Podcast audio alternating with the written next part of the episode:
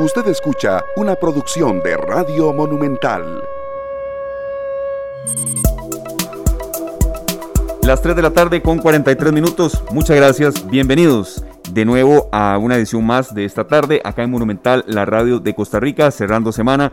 Muchas gracias por estar con nosotros en esta muy lluviosa tarde de viernes en muchas zonas del país en algunas zonas más que en otras. Llamamos de nuevo a la precaución, a la paciencia en carretera y sobre todo pues a acatar todas las medidas de prevención que una y otra vez hemos informado, eh, tanto en la programación de Radio Monumental como acá en esta tarde también eh, haciendo el esfuerzo Sergio Castro, Esteban Arone y Glenn Montero ya con ustedes. Muchas gracias de verdad por acompañarnos donde quiera que se encuentren. Sabemos que hay mucha sintonía en automóviles, sabemos que también hay mucha gente que nos escucha desde su casa, desde su lugar de trabajo. Y bueno, Sergio Castro y yo ya aquí eh, muy contentos de estar de nuevo con ustedes, cerrando semanas. Don Sergio, bienvenido. Y bueno, ¿cómo le va con una canción de verdad que mueve las fibras en una época en la que también a veces la lluvia nos pone un poco melancólicos? Buenas tardes Esteban, buenas tardes a Glenn Montero y a todos los que nos acompañan en Radio Monumental 93.5 FM, la radio de Costa Rica, y también en Canal 2 Costa Rica en Facebook. Iniciamos con esta canción para tocar las fibras de todos, ¿verdad? Porque eh, estamos en un momento, Esteban, en el que parece que vamos a retroceder un poquito con las medidas de restricción y demás que hemos tenido. Y necesitamos como costarricenses hacer un esfuerzo por nuestro país. Sí, precisamente sería un poco lo que es que mucha gente se lo veía venir, ¿verdad? Eh, y ha habido críticas de que quizá el, llamado del gobierno mm, fue muy poco, con muy poco tiempo de anticipación, entonces ya los comercios entre sábado y domingo es poco lo que se pueden preparar. Creo que mucha gente se ve venir eso que pasó. Aquí hicimos el esfuerzo, usted y yo, serio, de, hacer conciencia, crear conciencia. Lo hemos hecho durante toda la semana. Pero bueno, no queda otra que bueno, ahora sí, cuidarnos mucho más y eh, sí, tener en cuenta que, ya entra a regir esa restricción a partir de mañana y esperando que no sea eh, también ya en, días, eh, en otros días como fue hace un año, ¿verdad? Bueno, así es, Esteban. Y, esta canción de Carlos Guzmán, Soy Tico, en la voz de Natalia Ramírez, una versión lindísima. para los que tal vez todavía no les ha llegado la información de cómo está la situación en torno a la pandemia, por lo menos que hagan muchas de las cosas a favor de la patria, a favor de Costa Rica. Tal vez si para ellos no es importante pensar en los demás. Sería genial.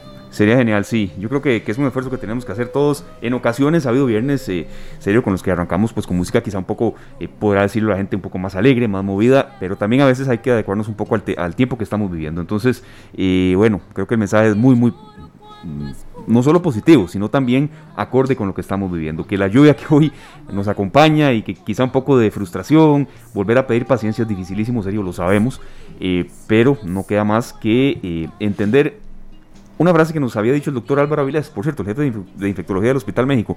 Tal vez ver así, serio, que, y amigos oyentes que están con nosotros en www.monumental.co.cr, en 93.5 FM, en Canal 2 Costa Rica, que quizá cada día más que pasa, bueno, verlo como un día menos para que esto termine, ¿verdad? Y, no verlo como un día más y una pesadilla más y todo. No, no, eh, este, eh, es un día, pues, que tenemos que cuidarnos. Cada vez que amanece, agradecer por lo que tenemos, ¿verdad? Imagínate ahorita una compatriota que está en New Jersey, Ale Sánchez, dice, buenas tardes, saludos. Se me eriza la piel escuchando esta canción tan lejos de mi amada Tiquicia. Sí. Así es que saludos para Ale allá a la distancia, que eh, yo sé que estas canciones nos recuerdan cuando estamos fuera lo maravilloso que es nuestro país. Vea, cómo nos da satisfacción cuando nos, reportan sintonía fuera de nuestro país, ¿verdad? Eh, y, sabemos que estas canciones los mueven y sabemos que también la gente que está fuera de nuestro país, cuando ve que en Costa Rica se está sufriendo, cuando hay un terremoto, cuando hay un temblor, cuando hay situaciones como la que estamos viviendo, eh, sentimos que un pedazo de Costa Rica se los estamos llevando a través de la radio y eso es un, es un sentimiento que, de verdad eh, nos causa mucha hasta emoción. Creo que cabe la palabra. Es nuestra, nuestra mayor alegría, nuestra mayor satisfacción saber que disfrutan de este programa. Sí, así es, son las 3 de la tarde con 47 minutos. Nos complace mucho presentar hoy a eh, nuestra primera invitada, que es la primera vez que está con nosotros acá en esta tarde. Ella es Laura Herrera, es psicóloga clínica eh, con estudios en tema de salud. Y mm, doña Laura, le agradecemos mucho que esté con nosotros. Viera que el tema, por supuesto, que queremos tocar con usted es un enfoque distinto de eh, pues lo que hemos acá analizado en esta tarde, días atrás, y es el tema del registro en la tasa de natalidad que en Costa Rica decae y decae, y el 2020 fue la más baja de los últimos 20 años. Ya lo habíamos analizado con un especialista en estadística, en demografía y demás, todas las repercusiones que esto puede tener, pero también en materia del comportamiento humano y demás, eh, queríamos eh, también tener una, una perspectiva y un análisis. Pero la verdad, Sergio, yo tomando en cuenta que, que hoy la gente está un poco, y, lo vamos a abordar, más bien le agradecemos muchísimo que sea la primera vez, ojalá no la última, que esté con nosotros. Eh, Queríamos aprovechar la doctora, cómo tomar este fin de semana. Volvemos de nuevo a un confinamiento, eh, no del todo, pero bueno, nuevo, nuevamente restricciones. Eh, la gente está un poco más tensa, en las calles se está viviendo de verdad prácticamente una batalla campal de nuevo. Eh, y una pequeña reflexión en ese sentido, antes de abordar el tema que, de verdad queríamos también profundizarlo con usted, pero creo que hoy, en la antesala de un fin de semana, un poco como los que vivimos hace mucho tiempo, creo que es bueno también refrescar un consejo profesional suyo. Muchas gracias. Bueno, muchísimas gracias por la invitación y encantada pues de compartir desde el punto de vista psicológico que es justo y necesario en la vida de todas las personas y especialmente si hablamos de la situación de la pandemia y pues haciendo eco de lo que ustedes eh, refieren, es necesario eh, poder eh, pensar en los demás, ser solidarios, poder retomar nuestros valores pensando en las personas que están más cerca de nosotros este, para poder generar cambios. Porque si seguimos actuando de forma egoísta y sin poder educarnos e informarnos en los medios más adecuados, mm, esto se va a seguir prolongando lastimosamente. Esa sería, digamos, una muy breve reflexión porque realmente hay muchísimos factores psicológicos que la pandemia nos ha venido evidenciando de qué es lo que está fallando en, la cuestión de que seguimos lamentablemente con el aumento de, los casos. Creo que sí, eh, eh, doctora, nosotros pues sabemos el esfuerzo que, que hay que hacer, ¿verdad? Eh, ¿Cómo considera usted que deberíamos de tomar los costarricenses eh, estas medidas? ¿Cuál sería el, paso a dar para que no nos afecte a nivel psicológico tan fuerte? Encontrar cosas positivas en medio de esta situación. Sí, eh, pues es, es una respuesta bastante compleja porque todos somos muy diferentes, estamos viviendo desde diferentes situaciones, existen los que tienen hijos pequeños, que están en la casa trabajando simultáneamente o los que han tenido que estar volviendo al trabajo presencial con sus hijos sin tener quien los cuide. Otras personas eh, pueden estar un poco como con más libertad eh, en el sentido de vivir solos, de poder tomar sus propias decisiones ante los diferentes cambios que implica eh, laboralmente o personalmente y hasta emocionalmente, porque pues hay personas también pues con situaciones muy delicadas emocionalmente desde antes de la pandemia que esto lo ha venido agravando. Entonces, decir eh, un consejo o una recomendación que esté dirigida a absolutamente todos eh, va a ser bastante complejo pero eh, lo que sí es recomendable desde mi punto de vista sería realmente estos dos aspectos. La información para poder seguirnos protegiendo individualmente y a nuestra burbuja social, a las personas que están más cerca de nosotros, de fuentes de información que, que tengan sustento, no desde los blogs, desde los comentarios de personas, sino desde lo que tenga un sustento más científico para poder seguir tomando las medidas y también hacerlo pensando en las personas eh, más cercanas a nosotros, pensando en los demás. Eh, y la verdad es que, como ustedes mismos lo plantearon, no podemos ni aferrarnos al pasado, ni aferrarnos a un futuro, sino estar viviendo el presente en el día a día e ir construyendo poco a poco eh, esta situación desde la responsabilidad individual y colectiva. Perfecto, doctora. De verdad es un consejo muy valioso porque conforme ha avanzado el día nos topamos con más gente un poco más cabizbaja, eh, con ansiedades, con, con eh, mortificaciones y yo creo que, ir viendo el día a día nos parece que, que, es uno de los consejos más adecuados porque no sabemos qué puede pasar hoy incluso o dos días después con nuevos confinamientos o una semana después cuando ojalá sea así de nuevo, eh, bueno, haya más flexibilizaciones. Entonces, eh, le agradecemos de verdad ese primer aporte. Doctora, muchas gracias de nuevo por ayudarnos a entender y a mm, profundizar un poco más en esa cifra. El 2020, como hemos informado, eh, registró la tasa de natalidad más baja de los últimos 20 años y se reportaron 58 mil nacimientos, casi 6.500 menos del año 2019. ¿Cómo interpretar un poco este panorama? Eh, nos decía un especialista en demografía que tiene aspectos positivos, otros no tanto. Eh, ¿Por qué siente usted que se está dando esto eh, y que incluso es una tendencia en muchos otros países, sobre todo de Europa del Sur, como nos mencionaban especialistas en la materia?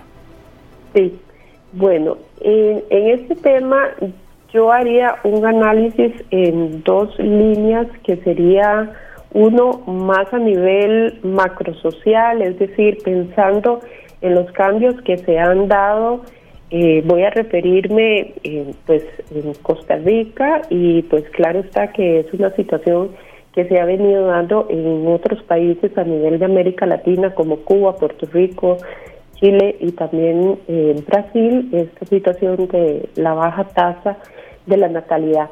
Y me atrevería a decir que, bueno, jamás podemos pensar en, la Costa Rica de hace unos 20 años o de hace inclusive 10 años a, la de ahora en términos de los cambios culturales.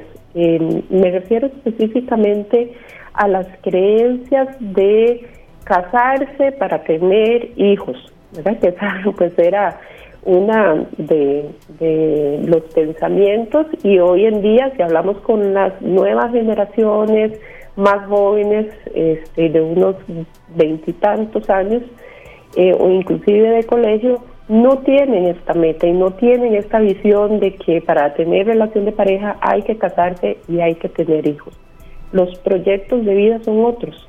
Eh, y esto va, digamos, muy en función de qué es lo que desean hacer y qué es lo que desean planificar. Y también podríamos pensarlo en un arraigo en creencias religiosas que, que, se habían venido dando y sabemos que también se ha venido dando un cambio de las creencias eh, de la religión. Y bueno, eso podría ser otro tema como muy interesante de analizar cómo se ha venido haciendo cambios de diferentes credos y prácticas eh, en esta línea en nuestro país, ¿verdad? Que nos abre, digamos, un mundo muy diferente. Eh, eso, digamos, como para empezar a dar inicio a este análisis como muchísimo más grande y también agregaría el empoderamiento que tenemos eh, las mujeres, especialmente hoy en día en la toma de decisiones, de poder quebrantar con estos patrones tradicionales instaurados eh, en nuestro rol como mujer, de que tenemos que tener una familia, que es importante y necesario ser mamá, cuando realmente pues esto se ha venido eh, cambiando. Y por supuesto que a nivel de la sociedad se han venido generando cambios en la salud sexual y reproductiva. Se puede hablar más abiertamente, se tiene más información, hay una mayor responsabilidad en el uso también de métodos anticonceptivos. Las mujeres, en comparación a, otros años este, y progresivamente, vamos adquiriendo eh, también nuevos roles laborales, lo cual implica que se puede quebrantar pues esta toma de decisiones de, de tener hijos y me parece que las nuevas generaciones pueden hacer un análisis eh, muchísimo más integral y amplio de qué implica traer un hijo hoy en día ante las condiciones actuales de inseguridad, eh, de lo que puede ser de riesgo eh, tener un hijo hoy en día. Entonces, creo que es importante tomar todos estos elementos a nivel de cambios en la sociedad de, pensamientos y en estos otros aspectos más psicosociales y obviamente también una situación socioeconómica de, tomar una decisión de tener un hijo o no. Entonces debemos de, de hacer un análisis de todos estos cambios en primera instancia. Claro, muchas cosas han cambiado, doctora. Por ejemplo, el tema de los nómadas digitales, ¿verdad? Que eso definitivamente es un factor que determina si alguien quiere establecerse en una ciudad o no. Ya cuando tiene familia y tiene hijos también se ve muy limitado esto y es una tendencia muy grande a nivel mundial. Acá en Costa Rica no es la excepción y esperamos que conforme pasen los años la gente decida tener los hijos número uno, que los que puede sostener, ¿verdad? Porque eh, pues dice, yo me acuerdo que hay un dicho que cada bebé trae un bollo de pan debajo del brazo. Sí, Bueno, ojalá fuera solo el pan, ¿verdad? Lo que uno necesita, eh, porque cada vez es un poco más complicado el tema de adquisición de una casa y demás, y, y muchas personas cuando piensan en tener hijos, piensan en, en, en, todos estos factores, ¿verdad? Que tiene que ver con la educación, el techo y demás. Entonces, pues cada vez más somos conscientes de las posibilidades que tenemos para asumir una responsabilidad de ese tipo, doctora. Sí, claro, es, es una gran responsabilidad realmente y si esta fuera una de las principales causas eh, que existen de por qué la baja natalidad, pues me parece eh, algo maravilloso. Sin embargo, uno desde la consulta y desde la atención en el ámbito psicológico sigue dándose cuenta de que también hay muchísimos otros eh, padres y madres de familia que, que tienen hijos y, lamentablemente no bajo esta responsabilidad, ¿verdad? Entonces, pues existen diferentes mundos en, en este sentido, los que sí siguen eh, planificando, pero pues hoy estamos con el tema de por qué, ¿verdad? La baja tasa de natalidad y definitivamente sí, es una gran responsabilidad, no solo económica, sino también de dedicar tiempo y de estar presente y de estar supervisando constantemente y especialmente de brindar una seguridad afectiva a, a los a los hijos pues para poderle dar lo mejor en, en el ámbito pues de formación psicológica y de valores humanos.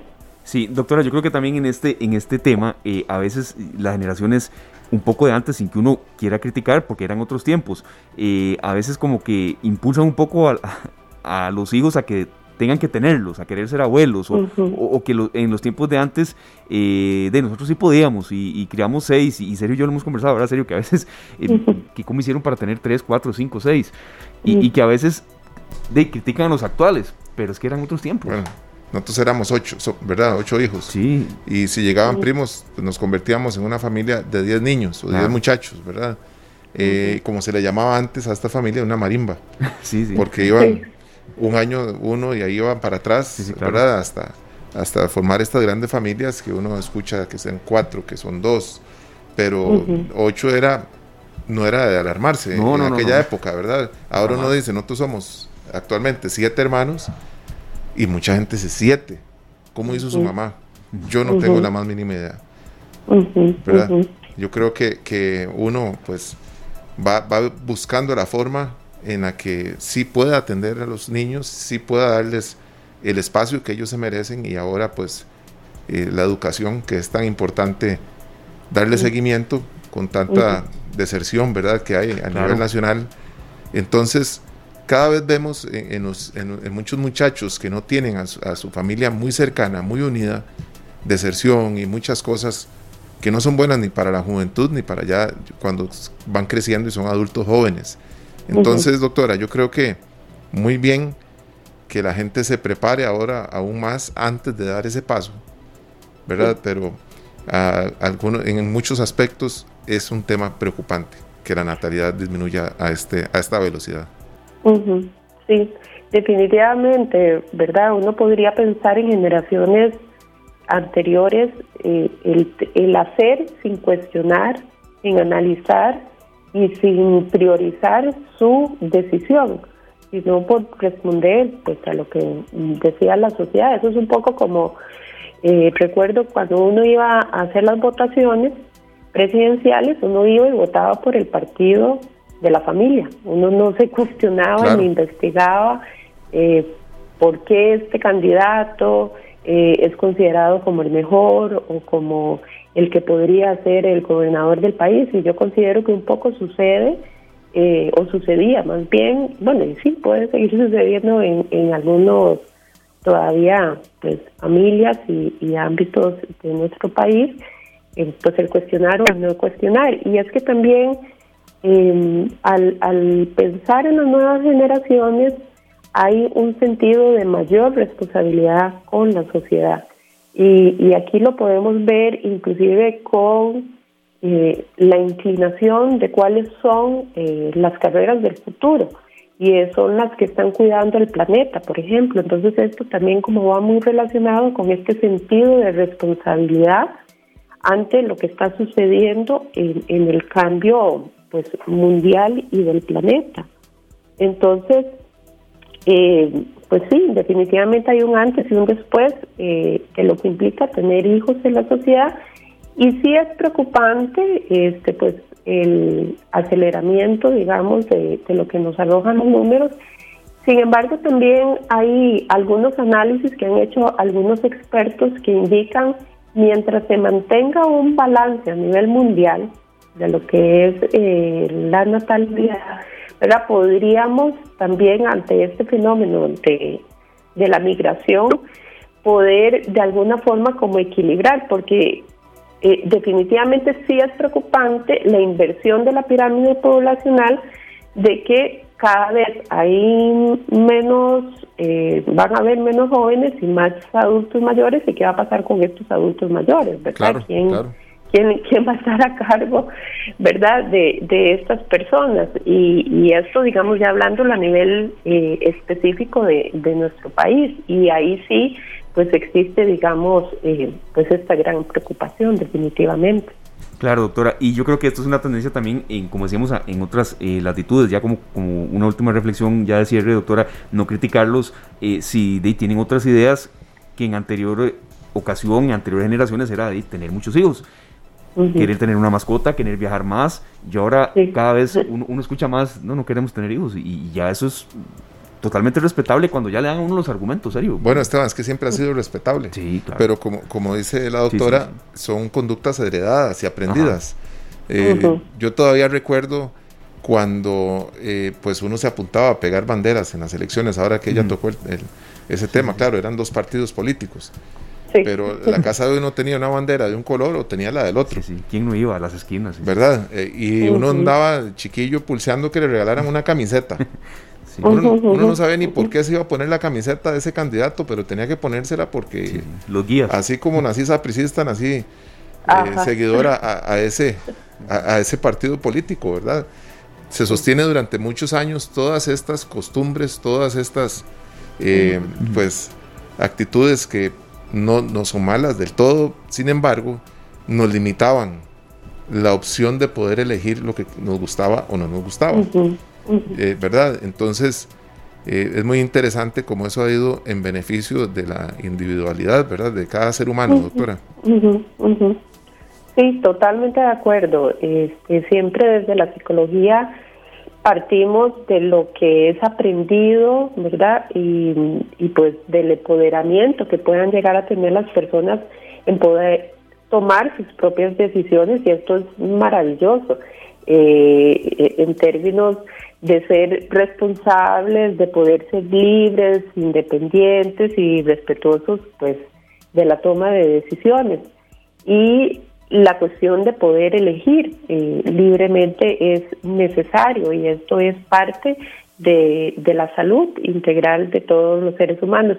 Inclusive podríamos seguir, ¿verdad?, hablando ya como más fino de este tema eh, en términos como muchísimo más específicos de por qué algunas parejas toman estas decisiones. Y, ahí podríamos extendernos de que es también por otras razones de temor, por otras razones de evitar este, algunas situaciones que pueden ser aprendidas o, inculcadas por la misma sociedad de lo que implica la, la maternidad o la paternidad. Claro será en otra ocasión, doctora. De verdad, muchas gracias por habernos acompañado. Es que, Esteban, eh, como dice la doctora, para muchas parejas también eh, es un tema, ¿verdad? Porque eh, ahora, ¿quién seguimos los dos trabajando?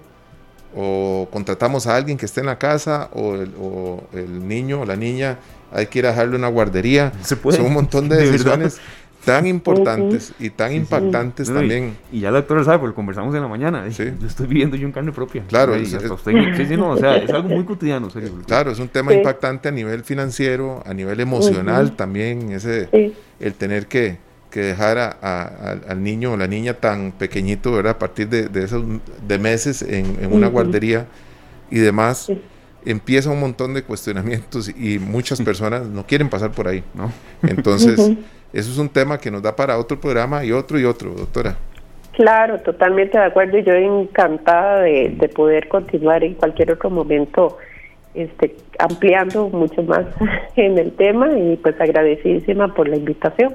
muchísimas gracias. Muchísimas gracias y también por habernos ayudado un poco en la primera parte de la entrevista a levantar a la gente porque eh, así como está gris el día, lluvioso, uno se topa en la calle, conocidos, familiares, eh, y gente, la gente está un poco de nuevo... Eh, como se dice, down, porque sí, volver a cierres, volver a ver esas cifras, gente conocida que está en hospitales, gente conocida hasta de medios de comunicación que está en condiciones muy comprometidas, eh, y creo que, que había que aprovechar para hacer y levantar un poquito a la gente porque es hasta responsabilidad nuestra. Por supuesto, ese es el fin de esta tarde. Sí, gracias doctora. De, de acuerdo. Sí, apoyarnos, apoyémonos, por favor. Así mismo, feliz fin de semana, doctora, gracias. Bueno, muchísimas gracias. Hasta luego. Hasta luego, gracias. Muchas gracias. Era la doctora Laura Herrera, eh, psicóloga clínica, especialista en, bueno, en análisis también del comportamiento humano, que nos ayudaba a interpretar eh, este, este tema con el que ya cerramos el análisis. serio, lo, lo abordamos creo que de una manera integral, completa, desde el punto de vista de demografía, el, compromiso que puede haber para los regímenes de pensiones, eh, también en productividad, en desempleo, pero también eh, porque la gente está queriendo tener menos hijos. Y cuando uno conversa con gente que, piensa así, los argumentos son de verdad totalmente respetables y creo que la doctora nos, complementó con muy buenos ejemplos también el, el tema, el caso.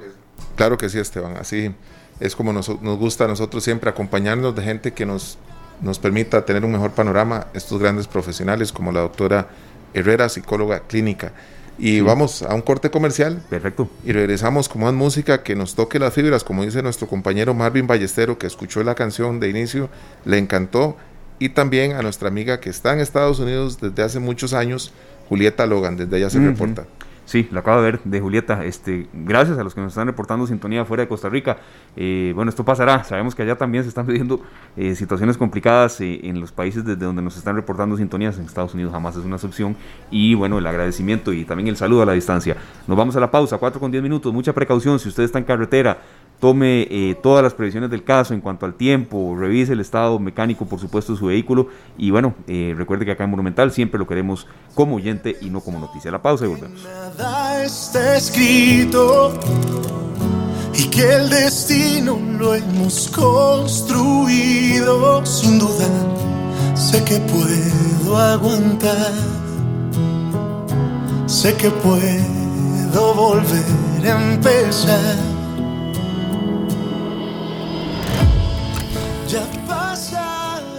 Esta tarde. Las 4 con 20 minutos, muchas gracias por continuar con nosotros en esta lluviosa tarde de viernes, en la cual, bueno, ya en esta otra tonada queríamos pues ponerle un poquito eh, de alegría y de eh, sabor. No sé si usted nos dice con qué estábamos deleitándonos. Bueno, hablando de costarricenses en el extranjero, usted es un gran músico que vive en Los Ángeles, California, desde hace más de 25 años, Esteban se llama Chino Espinosa y los dueños del son es un mosaico tico para seguir tocando nuestras fibras y seguir trabajando por nuestra patria. Así es, que es el, deber de nosotros y también uno de los motivos por los cuales abrimos los micrófonos eh, todas las tardes. Le damos la bienvenida a don Juan Enrique Soto del equipo de Noticias Monumental. Hoy también ha sido un día muy noticioso, muy movido en distintas arenas, la política, salud, en materia de tránsito y en, muchas otras facetas también. Y es por eso que es eh, totalmente adecuado eh, ponernos un poco al día de lo que se está preparando para la tercera emisión de Noticias Monumental, hoy en horario habitual, 7 en punto de la noche. Bienvenido, don Juan. ¿Qué tal? Muy buenas tardes, Esteban, Sergio y a las personas que sintonizan a esta hora, esta tarde, así es, como usted lo resumía, don Esteban, ha sido una tarde bastante noticiosa, además de lluviosa en el territorio nacional. Tenemos muchísima información para contarle y que estaremos desarrollando en nuestra tercera emisión de Noticias Monumental. Por el momento, hacer una pincelada. La Comisión Nacional de Emergencias ha reportado más de 260 personas que están recibiendo ayuda humanitaria y que han sido albergadas en cuatro albergues, valga la redundancia, temporales que han habilitado en la zona del Caribe, esto por las fuertes lluvias de las últimas horas. Y es que los cuerpos de emergencia han atendido caída de árboles, cortos circuitos, caída de rótulos, pero también inundaciones que han provocado que se tengan que trasladar personas a estos albergues temporales. Vamos a escuchar al jefe de operaciones de la Comisión Nacional de Emergencias, Sigifredo Pérez, que se ha referido a esta ayuda que se ha tenido que brindar a estas familias caribeñas. esta tarde. A esta hora la Comisión Nacional de Emergencia se reporta 263 personas que han sido eh, movilizadas a albergues eh, por temas de las inundaciones generadas en el Caribe de nuestro país. Eh, cuatro albergues habilitados, tres en el cantón de Matina, uno en el cantón de Talamanca. Asimismo, a través de la plataforma del Sistema de Emergencias 911 de los comités de emergencia, se han atendido alrededor de 172 eventos eh, que han sido eh, atendidos directamente por las instituciones de primera respuesta y los comités municipales de emergencia de las regiones afectadas. Además, en apoyo al trabajo de los comités municipales de emergencia, se han enviado alrededor de 400 raciones de alimento, eh, así como espumas y cobijas para poder reforzar la atención humanitaria a la población. Y el día de hoy se han concentrado el trabajo y los esfuerzos de los comités municipales de emergencia en lo que es la evaluación primaria de daños, la asistencia humanitaria a la población y este, la determinación de necesidades que eventualmente a través del Sistema Nacional de Gestión del Riesgo van a estarse atendiendo. Esta tarde Bien, escuchábamos entonces al jefe de operaciones de la Comisión Nacional de Emergencias referirse a la última actualización que ha hecho la comisión y es que se mantienen las alertas que se han emitido en el país. En gran parte del país rige la alerta amarilla y recordar que Matina y Talamanca se mantienen en este momento en alerta naranja.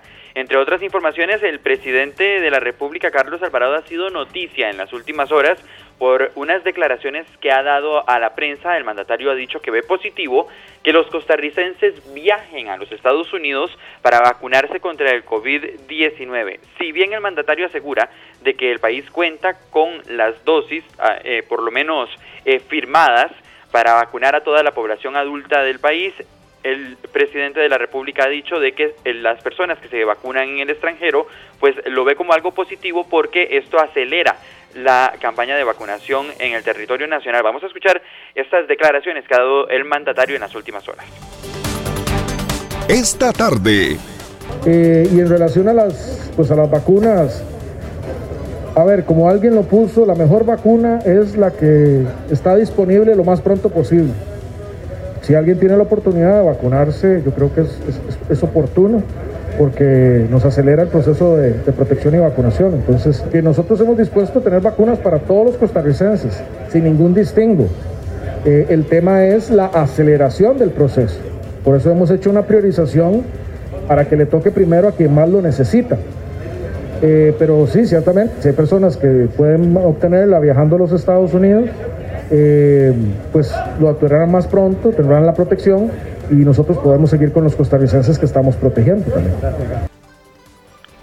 Bien, compañeros, entre otros temas, el presidente de la República también defendió el anuncio, pues, que se dio ayer sobre la restricción vehicular sanitaria los fines de semana y aseguró que las autoridades han visto un aumento en las fiestas de jóvenes que están provocando la explosión de casos en el país.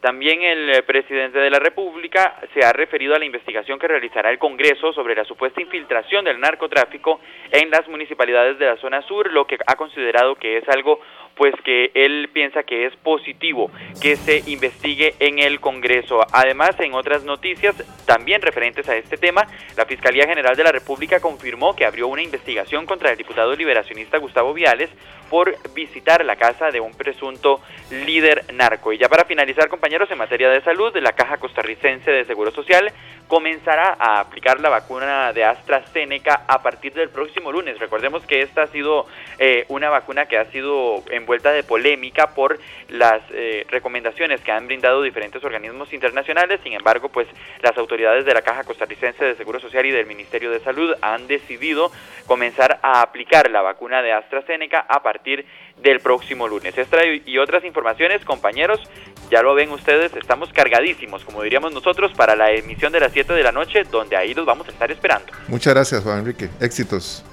Gracias a ustedes, compañeros. Gracias, amable fin de semana. Juan Enrique Soto, así es, compañeros de Noticias Monumental, mucha información y sobre todo lo mencionábamos aquí en, cuando estaba eh, Juan eh, dando el avance, pero por supuesto con, una, eh, con una oreja en lo que él estaba diciendo y la otra en la conversación rápida que teníamos, informarse en los canales oficiales, serio. A veces hay una noticia de que hay una calle cerrada y no es así, o que hay una alerta y tampoco es así, o que hay ya cierres. en uno hoy había hasta gente bromeando en eso, de que, de que el confinamiento volverá también entre semanas, eso no es así todavía, o sea entonces creo que es, No se ha hecho ese anuncio todavía, ¿verdad? Y a mí nos están previniendo. Sí. Eh, sin embargo, Esteban, quería hacer un comentario con respecto a, la noticia eh, sobre las declaraciones del presidente.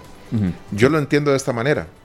Si yo estoy de paseo, estoy por negocios o por trabajo en Estados Unidos y tengo la posibilidad de vacunarme, que aproveche y lo haga. Yo no creo que él esté invitándonos a comprar un tiquete aéreo de 500 dólares para ir a ponernos una vacuna. Yo creo que esa no es la invitación que él hace. Sabiendo cómo está la economía aquí. ¿no? Sí, yo creo que en ciertos países como en Estados Unidos la posibilidad de vacunarse voluntariamente y haciendo, pues por supuesto, el pago que hay que hacer por la vacuna está disponible en muchos estados. Eh, creo que esa la, así lo tomo, ¿verdad? Como, como un consejo para quienes tienen la posibilidad y casualmente van para Estados Unidos de que aprovechen. Sí, serio, me parece que la comunicación en, el gobierno no ha sido clara y ha tenido muchas fallas, pero creo que también hay que interpretar un poco mejor a veces los mensajes que se dan y no, y no estar con el martillo uno de una vez eh, eh, criticando todo lo que le llega, ¿verdad? Y también eh, ver con lupa a veces lo que le llega a uno al teléfono. Por supuesto, y, no dejarse carbonear tanto, porque a veces caemos en, esa en esa historia de que qué bárbaro, no hemos ni escuchado nosotros mismos la noticia, ni hemos interpretado nosotros mismos, mismos el, la información que, se dio, empezamos a, generar una confusión y un malestar eh, que ahorita es innecesario. No, no, hemos pasado ni el titular a veces y ya estamos quedando juicios de valor. Claro. Perfecto, válido el, comentario y también para la gente que, tratemos de ser un poco, un poco más receptivos y, e interpretar mejor a veces lo que nos llega y también incluso hasta selectivos. Son las 4 con 30 minutos. Nosotros acá, eh, bueno, acompañando el café que nos estamos tomando, vamos a presentar un bloque creo que un poco propicio para, para, una jornada que está terminando una semana cargada de noticias un poco eh, negativas que han habido también, otras positivas, otras también de mucha interpretación, pero vamos a acompañar al café con buenas noticias en este segmento de hoy. Porque Radio Monumental cree que juntos saldremos adelante, le traemos la nueva sección, Buenas Noticias, porque juntos sacaremos el país adelante, una producción de Radio Monumental. Bueno, yo creo serio que eh, acompañar el café con un buen pan es casi que en Costa Rica obligatorio, ¿verdad? Bueno, este, dicen que la puerta a muchos de los vicios son el café y el pan dulce. sí. Porque ese es una especie de, de, adicción que toma uno con el café, ¿verdad? Que difícilmente se la quita de encima. Así es. Nos da muchísimo placer presentar hoy en este segmento a don Víctor Acuña, quien, eh, bueno, ha tenido que eh, esforzarse en un año muy difícil, en un año de pandemia, en un año de dificultades económicas, de tener un negocio en el cual eh, acuña y sigue toda una tradición familiar propia de su madre. Él es don Víctor Acuña, que está con nosotros en línea telefónica. Don Víctor, ¿cómo le va? Cuéntenos de qué se trata todo este emprendimiento que usted desarrolla y que le ha ido por el momento muy bien. Buenas tardes, Sergio Esteban. Muchas gracias por la oportunidad. Y quería comentarles un poquito con respecto a, este emprendimiento de estos panes. Bueno, estos panes son recetas inventadas por mi madre de 1950. Son panes totalmente caseros. Eh, empiezo en febrero, los primeros días de febrero, ¿verdad? Sin saber de que íbamos a tener una crisis muy, muy afectada por lo que fue la pandemia En este momento, ahora yo empiezo y 15 días después se da la situación del COVID. Y mm, al iniciar esto, ahora pues como todo, cierto temor, cierto miedo, cómo me va a ir, eh, hay mucha competencia, pero cuando uno deja todo en manos de Dios, ¿verdad? Para poder surgir y querer salir adelante, ¿verdad? Con lo de mis panes, que son totalmente caseros. Esto se da, ¿verdad? A base de que pregunto y mi madre me dice, eh, ¿quieres tomar? ¿Quieres aprender? Lo que yo inventé en 1950. Y más que grato, ¿verdad? Y son cosas que se han perdido. Realmente se han perdido. Y los panes que son hechos de levadura seca a mano, cuesta mucho conseguirlos. Y de muy buena calidad. Y son panes, Sergio Esteban, que te puedo decir que gracias a Dios he tenido el apoyo de muchas personas que he ido tocando puertas poco a poco. Voy en bus, a veces utilizo Uber, los dejo en las puertas de sus casas. Y la respuesta ha sido súper positiva, no ha sido fácil, pero tampoco imposible. Y cuando uno inicia un proyecto personal, todo lo tiene que dejar en manos de Dios y ser muy positivo. Claro que sí, don Víctor. Aquí estamos viendo las fotos de estos panes que usted hace. Son, se ven espectaculares. Y bueno, cuéntenos cómo está su mamá. Sabemos que cumple ahorita, el martes, cumple 85 años. bueno, gracias a Dios, ella se encuentra súper bien. Ella es como la pionera de todo esto, ¿verdad? De hecho, mi logo está dedicado a ella, se dice Las Delicias de Mamá. ¿Por qué Las Delicias de Mamá? Porque son recetas inventadas por ella y mi proyecto está totalmente dedicado a darle calidad de vida a ella. Entonces es como una bendición, ¿verdad? Ella me ayuda a hacer los panes. Ella es una persona sumamente trabajadora a pesar de sus 85 años que cumple el martes y ella me ayuda a hacer los panes para distribuirlos sábados y domingos. Qué lindo, don Víctor, de verdad. Eh, la cocina une. Eh, ¿Cuál es la frase, perdón, serio, se me va, del, tema de la cocina? Eh, Quien cocina da amor. Sí. ¿Verdad? Entonces, yo me imagino con cuánto amor, con cuánto cariño su madre ha podido pues acompañarlo, enseñarle las recetas y también ahora le toca a usted heredar esas recetas a alguien más y que no se pierda esta tradición, don Víctor.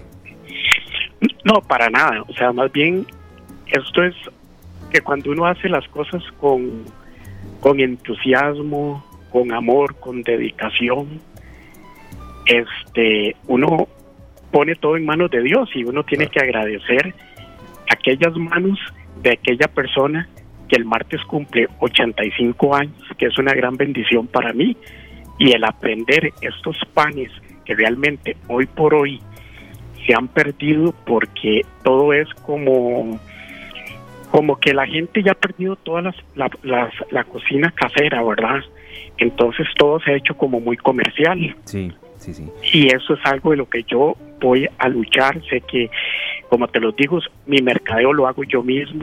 O sea, yo estoy solo.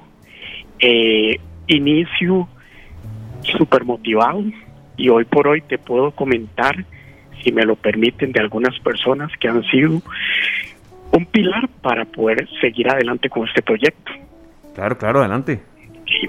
Yo tengo que agradecer mucho, bueno, primero a ustedes por la oportunidad, ¿verdad? Tengo que agradecer montones a don Cristian Langner, a don Sergio Cañas, Nelson Ivankovich, eh, son personas que han estado ayudándome.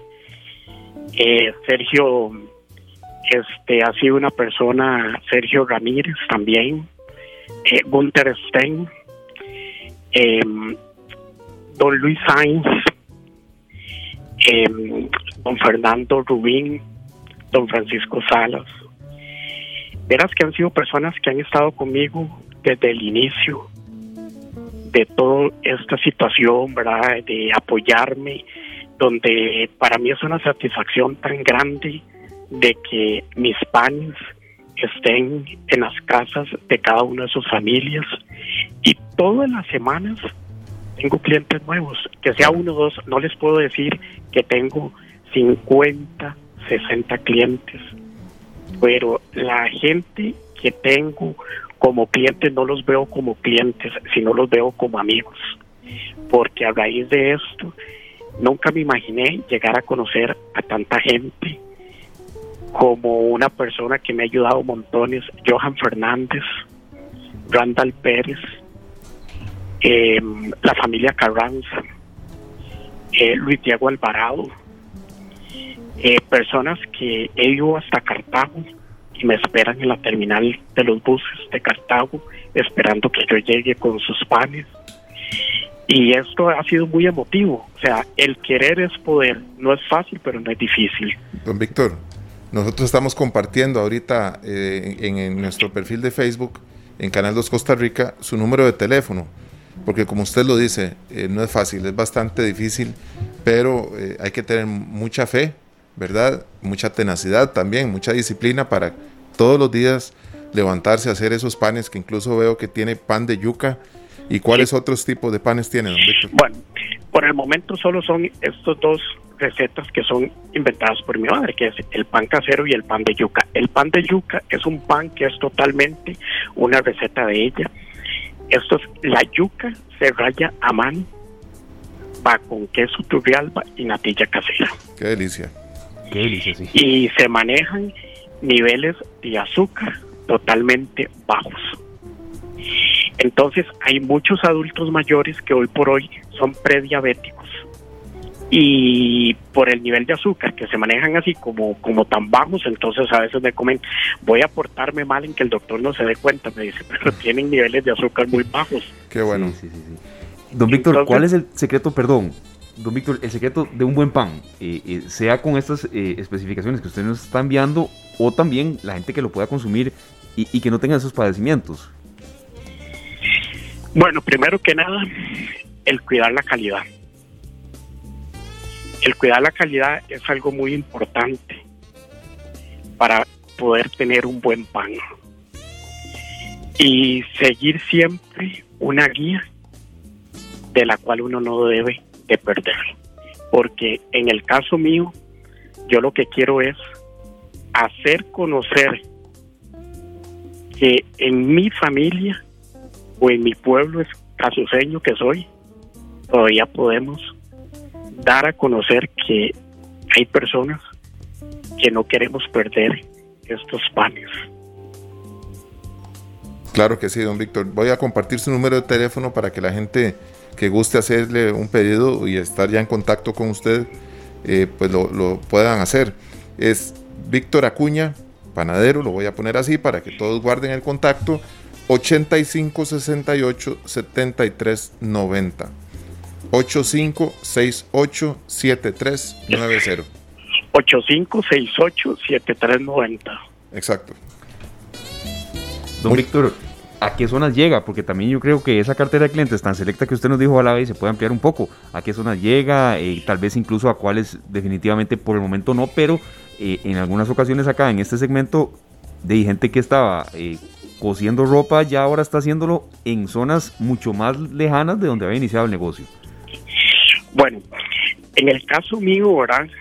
Mis clientes que tengo, que los veo como amigos, como se los comento, lo he venido haciendo, ¿verdad? Este, cada 15 días voy y los visito a ellos, por ejemplo, gente en Escazú, en Sabanilla, Entre Ríos, en Pinares. Entonces, yo lo que hago es que envío un mensaje todos los miércoles. Entonces, yo acomodo la agenda sábados y domingos. Entonces, por ejemplo, hace unos días atrás tuve la oportunidad también de ir a la abuela, por donde está el INCAE. Una familia también quiso probar mis panes y esto ha sido una gran bendición. La verdad es que Esteban y Sergio, eh, ha sido una gran bendición porque la gente que los prueba les gusta mucho. Y, por ejemplo, San Pedro, eh, Granadilla, eh, Curriabat, Ríos, son gente que me han ido eh, apoyando incondicionalmente los fines de semana. Don Víctor, ¿todas las entregas las hace usted personalmente?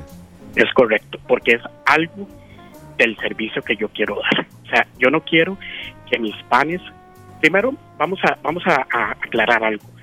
Sergio Esteban, o sea, la manipulación de esto es muy importante. Yo tengo cursos de manipulación de alimentos. Ok, ¿qué es lo que sucede con esto? yo hago mis panes y los panes yo los empaco. ¿Por qué razón? Porque yo sé perfectamente cuál es la manipulación. Cuando los panes, la segunda persona que los va a tocar es la persona que los va a consumir. Entonces, al tener usted tan buenas prácticas de manipulación de alimentos, usted se asegura que su pan es un pan de primera, de buen sabor y de buena calidad. Y hasta el momento así lo he hecho. ¿Por qué lo voy a dejar? ¿Por qué lo voy a dejar personalmente? Porque yo soy la persona responsable del producto que yo estoy vendiendo. O sea, mis fotos es lo que yo estoy entregando. Bueno, muy, muy, muy importante toda esta información, don Víctor, para que todos tomen nota. Víctor Acuña, emprendedor, está con dos tipos de pan, pan casero, pan de yuca, dispuesto a llevarle el pan hasta la puerta de su casa o a la puerta de su trabajo. Su número de teléfono 85 68 73 90. Don Víctor, muchísimos éxitos. Es correcto, es correcto. Más bien, Sergio Esteban, muchísimas gracias por esta oportunidad que ustedes me están dando en este momento. Y siempre positivos, todo en manos de Dios y todo tiene un propósito en la vida. Sí, queríamos cerrar, eh, don Víctor, con la consulta que hacemos a los emprendedores, a, este segmento de Buenas Noticias que siempre tratamos de incluir. Eh, ¿Qué ha sido lo que más ha aprendido usted en toda esta época de pandemia, en toda esta época tan dura? Don Víctor, ¿qué ha sido lo que más se ha llevado eh, para todo su saco? Para mí ha sido algo muy bonito porque he conocido gente que en mi vida pensé que iba a llegar. Gente tan humilde, gente que me han apoyado, gente que me han dicho sus recetas valen oro y tienes que seguir adelante.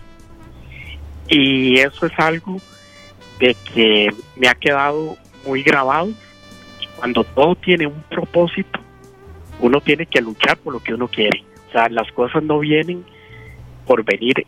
Esto tiene un propósito y este, este propósito que tiene es seguir adelante y aprender de todas las personas, recomendaciones, felicitaciones y mejoras.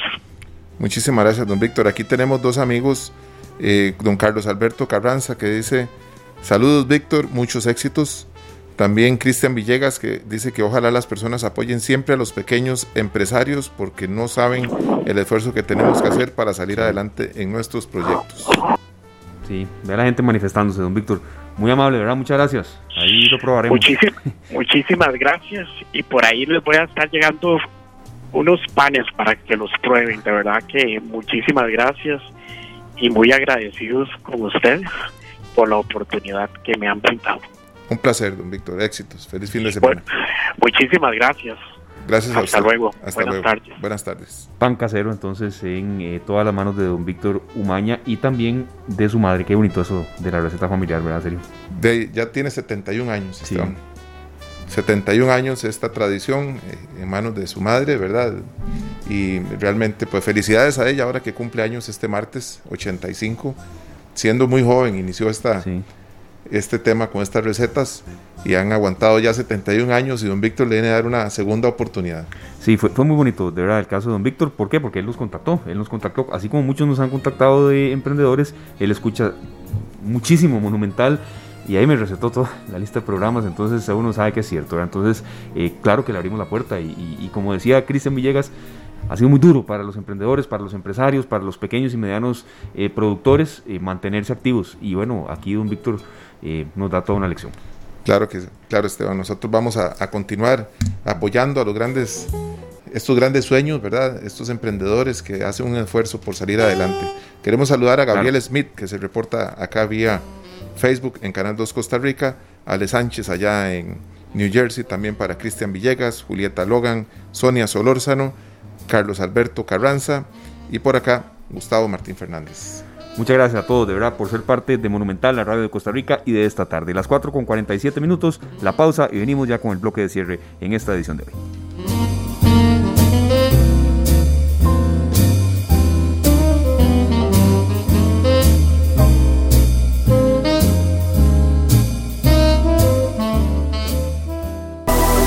Porque un solo punto de vista no es suficiente. Esta tarde Información útil para decisiones inteligentes. Esta tarde. Las 4 de la tarde con 51 minutos llegamos al final de esta semana de trabajo y de esta edición de hoy acá en esta tarde. Muy agradecidos de verdad con todos por los reportes de sintonía, por formar parte de la familia de Radio Monumental de esta tarde. Eh, nos despedimos, los invitamos a la semana que viene. El próximo lunes tendremos un tema de mucha actualidad serio que es el rezago que hay en nuestro país para el despliegue de redes móviles de quinta generación. Tenemos dos invitados que nos van a acompañar a ilustrar este tema. La tecnología de quinta generación es una necesidad y nos estamos quedando atrás. Por cierto, eh, hilándolo un poco con lo que mencionamos en la primera parte de hoy del programa, de cuando hablamos de nómadas digitales, de conectividad, de eficiencia, de banda ancha y nos estamos quedando atrás en situaciones en las que otros países de verdad están volando. Bueno, ahí tenemos que ir al día, Esteban, en todo esto. Así es que muy pendientes de nuestra programación. La próxima semana Feliz fin de semana para todos. Nos despedimos con una canción que escribió hace algunos años don Roberto Arce. Otra canción para nosotros los ticos. Pasión. Feliz fin de semana. Gracias. Este programa fue una producción de Radio Monumental.